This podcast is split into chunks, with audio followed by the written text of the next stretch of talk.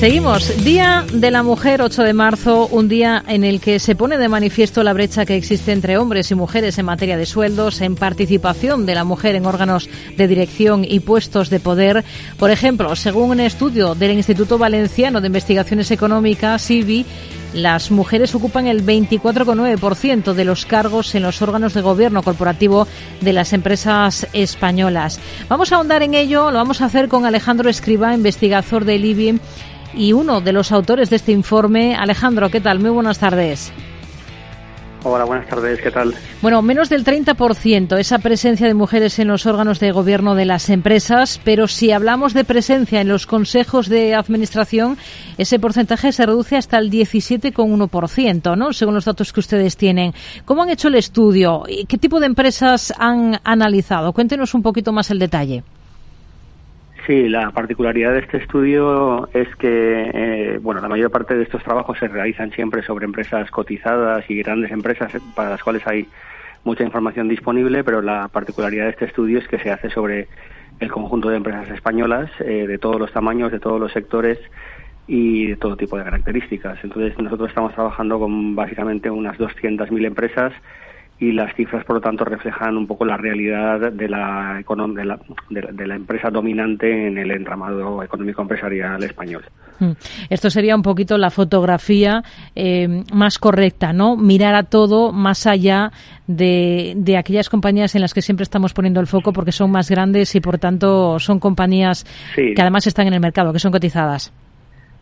Sí, sí, las empresas cotizadas, por supuesto, son muy importantes porque aportan una gran parte del valor añadido y del PIB del país, pero en realidad en porcentaje son una cifra muy pequeñita. Las, las empresas más habituales que tenemos en nuestra sociedad son empresas de tamaño menor, ¿no? tamaño pequeño, mediano y microempresas, y nuestro análisis se centra en este tipo de, empresas y como decías tú antes, pues bueno, aquí eh, otra particularidad del estudio es que nosotros analizamos los, los consejos, los órganos de gobierno, administradores únicos, administradores solidarios, mancomunados, eh, consejos de administración y también analizamos la presencia de las mujeres en la propiedad de las empresas, eh, que es un aspecto bastante novedoso porque hasta ahora eh, hasta donde nosotros sabemos no existía ningún estudio que analizase esta perspectiva de propiedad. Hmm.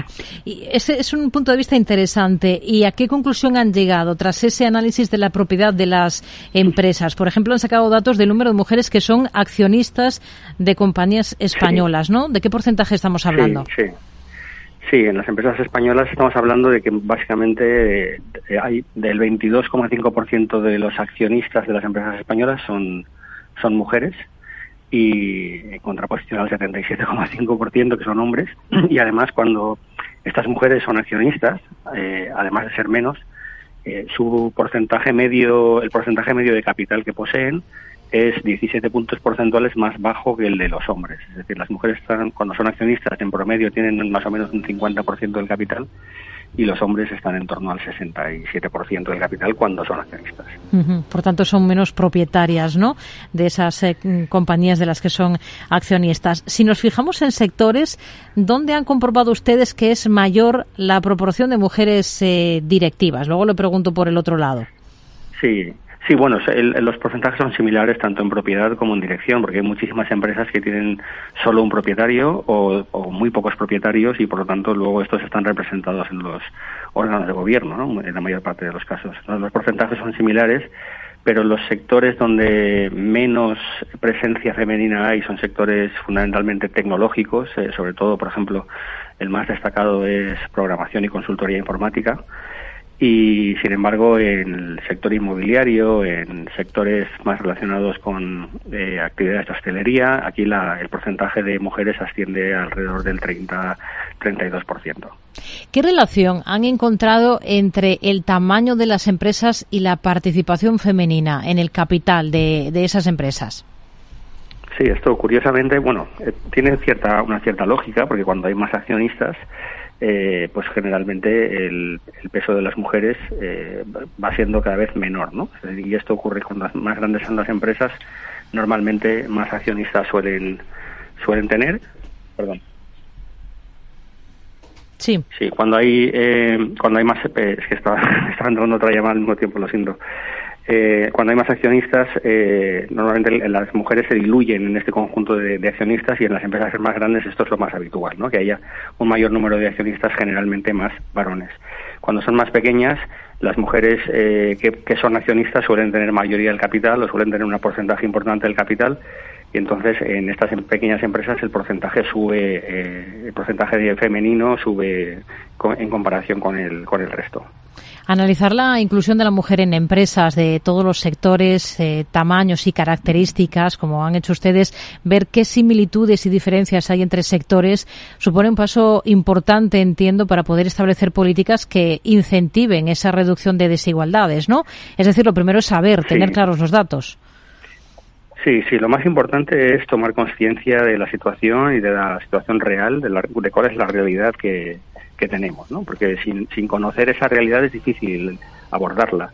Es, es evidente que existe una brecha importante, eh, fruto de muchos años de historia, de tradición, de cultura, de, de, de, hábitos, ¿no? De, culturales que tenemos muy arraigados, pero eh, conocer el problema en su plenitud y conocerlo bien con mayor profundidad nos ayudará a, a poder abordar estas desigualdades en búsqueda de una situación un poco más paritaria, ¿no? En un en un medio plazo, porque a corto plazo esto, sobre todo el tema de la propiedad, es muy difícil de cambiar. Esto requerirá perseverancia y muchos años de trabajo para incentivar el emprendimiento femenino, para eh, bueno eh, animar el, en el caso de las empresas familiares, animar, por ejemplo, la, la herencia eh, digamos, igualitaria en términos de, asunción de poder, de asunción de roles en el mundo empresarial por parte de hijos e hijas, etcétera. ¿Qué palancas creen ustedes que, aunque nos ha dado un poco una idea, ¿no? Alguna pincelada, ¿qué palancas creen que hacen falta para derribar esas barreras, para contribuir al final a ese equilibrio de género en las empresas españolas? Es, es un fenómeno muy complejo, eh, requiere de un abordaje, digamos, muy multidisciplinar y desde muchos puntos de vista diferentes. Pero desde luego el, el, la incentivación del, del, emprendimiento femenino, la incentivación de, de la participación femenina en, en digamos, en, en áreas más tecnológicas, el, el, digamos en alguna manera la incentivación de, de la asunción de roles femeninos en, por parte de las empresas familiares que van pasando de generación en generación. Estos aspectos yo creo que son aquellos en los que habrá que trabajar y, por supuesto, sin olvidarnos que esto es un tema fundamentalmente de educación, tanto eh, en el ámbito de la educación de las mujeres y de las niñas como en el de, las, de los hombres y los, y los niños. El Gobierno acaba de aprobar la ley de paridad para garantizar la representación paritaria de hombres y mujeres en los órganos de decisión. Se refiere a la política, pero también a la empresa. Em, de forma más rápida es el único modo de acabar con la brecha, avanzar a base de regulación. Mm, bueno, la regulación es una palanca más eh, que puede servir para acelerar determinados procesos eh, cuando esos procesos están siendo demasiado lentos. ¿no?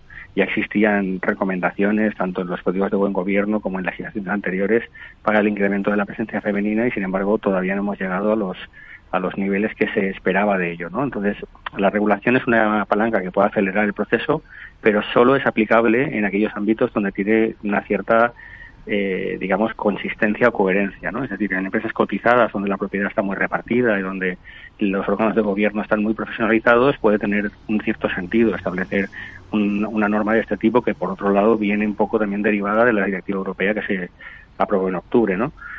Pero, eh, pero en empresas más pequeñitas, donde la propiedad está muy concentrada en manos mm. de muy pocas personas y donde los órganos de gobierno son muy pequeños, donde prácticamente no hay, no hay un número de personas elevado, es muy difícil establecer este tipo de mecanismos y habrá que buscar alternativas diferentes como comentábamos hace un momento. En las grandes compañías se, se, ha visto una fuerte presión social para avanzar en igualdad en estos últimos años. En las cotizadas han notado ustedes que se ve mucho más claro este tema, este avance por el sesgo SG que viene impulsando eh, muchas veces grandes fondos que son accionistas de estas compañías cotizadas. Sí, desde luego tanto la sociedad como la legislación, como las normas de buen gobierno, como la presión de los accionistas institucionales está haciendo un papel muy importante. Las empresas que están en el IBEX 35 son las que más han evolucionado en este sentido. Eh, hay, la mitad de ellas están por encima del 40% de representación femenina en sus órganos de gobierno y sin embargo, eh, pues bueno, otra mitad no, está todavía, no ha llegado todavía a ese 40%, pero sin embargo cuando bajamos a otras cotizadas que no están en el IBEX, los porcentajes caen un poco más y si nos vamos ya a empresas que no que son grandes pero que no están cotizadas, hmm. las cifras todavía son peores, es decir que efectivamente la presión institucional juega un papel eh, especialmente en estas empresas que tienen una cierta regulación y unos códigos de buen gobierno que deben de al menos explicar ¿no? o, cumplir. Y, bueno esto es un, un, un, factor que, que, ayuda en ese tipo de organizaciones pero como te decía antes es difícil de aplicar en otros ámbitos. Alejandro Escriba investigador del Instituto Valenciano de Investigaciones Económicas. Gracias. Muy buenas tardes. Gracias a vosotros. Muchas gracias